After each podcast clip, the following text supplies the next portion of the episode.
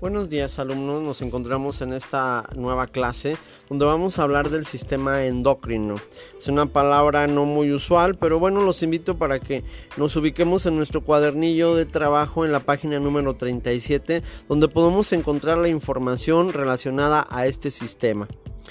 Eh, también lo podemos encontrar con el nombre de mm, sistema de glándulas de secreción interna lo vamos a definir como un conjunto de órganos y tejidos del organismo que secretan un tipo de sustancias llamados hormonas.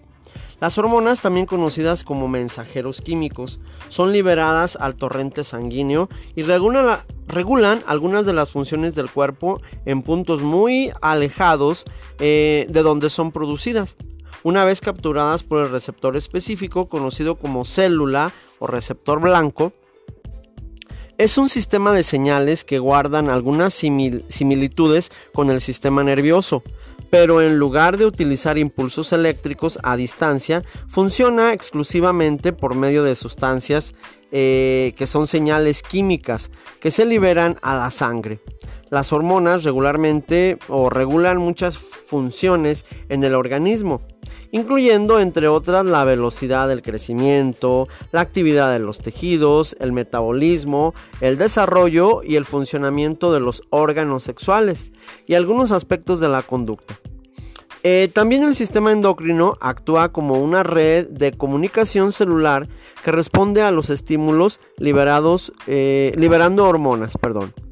La endocrinología es la ciencia que estudia las glándulas endocrinas. Las sustancias hormonales que producen estas glándulas, mm, sus efectos fisiológicos y las enfermedades provocadas por alteraciones de su función. Y bueno, podemos, vamos a encontrar que también existen glándulas endocrinas y exócrinas. Antes de continuar, les recuerdo que estamos trabajando en la página número 37 de nuestro cuadernillo de trabajo. Sí, eh, ahí yo, los invito para que ahí eh, trabajemos de lo que no podamos escuchar en este audio, nos apoyemos en el cuadernillo ya que viene un poquito más amplio en esa parte. Bueno, decíamos que los órganos endocrinos también se denominan glándulas sin conducto o glándulas endócrinas, debido a que, se, eh, a que sus secreciones liberan directamente en el torrente sanguíneo mientras que las glándulas exócrinas liberan sus secreciones sobre la superficie interna o externa de los tejidos cutáneos. La mucosa del estómago o el revestimiento de los conductos pancreáticos. Bueno, las glándulas endocrinas en general comparten características comunes. Entre ellas la carencia de conductos, alta irritación sanguínea, la presencia de vacuolas intracelulares que almacenan las hormonas. Esto eh, contrasta con las glándulas exócrinas como las salivales y las del tracto gastrointestinal que tienen escasa irrigación y poseen un conducto y liberan las sustancias a una cavidad. Las glándulas más representativas del sistema endocrino son la hipófisis, la glándula tiroides y las suprarrenales. Estas tres son las más importantes, las voy a repetir. Las glándulas representativas del sistema endocrino son la hipófisis, la glándula tiroides y las suprarrenales. Además de las glándulas endocrinas especializadas para tal fin, existen otros órganos como el riñón, el hígado, el corazón y las mm, gónadas que tienen una función endocrina secundaria. Por ejemplo, el riñón segrega hormonas endocrinas como la eritropellitina eritropellitina y la renina. Disculpen la palabra, son, son palabras no tan usuales. Sí, que se, utilizan en todo este tipo de términos de hormonas. Y bueno, eh, también podríamos definir, porque podemos hablar de hormonas, pero eh, algo muy, muy claro sería definir qué es una hormona. Bueno, son sustancias químicas segregadas por las glándulas endocrinas que al llegar a través de la sangre a las células hacen que éstas realicen determinadas funciones. actúan como coordinadores y reguladores de numerosas funciones del organismo con la finalidad de lograr que todos los sistemas funcionen correctamente.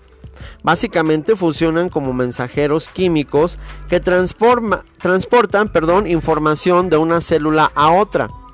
Por lo general son liberadas directamente dentro del torrente sanguíneo, solas o asociadas a proteínas transportadoras que alargan su vida media. Mm, bueno, hacen su efecto en determinados órganos o tejidos a distancia donde se sintetizaron. Algunas de las principales glándulas endocrinas, bueno, ya lo mencionaba por ahí. Eh, en nuestro cuadernillo viene un, pequeñito esquema donde viene la, célula, bueno, eh, primero el hipotálamo, hipotálamo, que es la hormona A, la hipófisis como hormona B, la glándula endocrina como hormona C. Decíamos que son las más importantes. Y bueno, también se habla de una célula blanca página número 38 de nuestro cuadernillo, donde podemos encontrar un poquito más ampliado este tema. Recuerden que en el audio pues es imposible señalar la, mayor parte de las cosas, pero estamos mencionando lo más importante para que ustedes en su, eh, en su cuadernillo puedan eh, leerlo, puedan revisar, puedan buscar palabras clave Sí, y bueno, eh, una de las actividades que vamos a hacer en este tema sería, vamos a realizar un cuestionario de 10 preguntas sobre el sistema endocrino, endocrino y lo vamos a anotar al final, eh, bueno, en nuestro cuaderno. Y bueno, también al final de las preguntas vamos a anotar lo que más me llamó la atención de este órgano, que, o sí, este órgano o, o sistema, que, perdón, sistema o mm, más que nada sistema. 10 eh, preguntas. Después de las 10 preguntas vamos a anotar al final lo que más me llama la atención de este sistema porque es uno de los más desconocidos. Entonces me dio gusto estar con ustedes. Nos vemos la siguiente clase.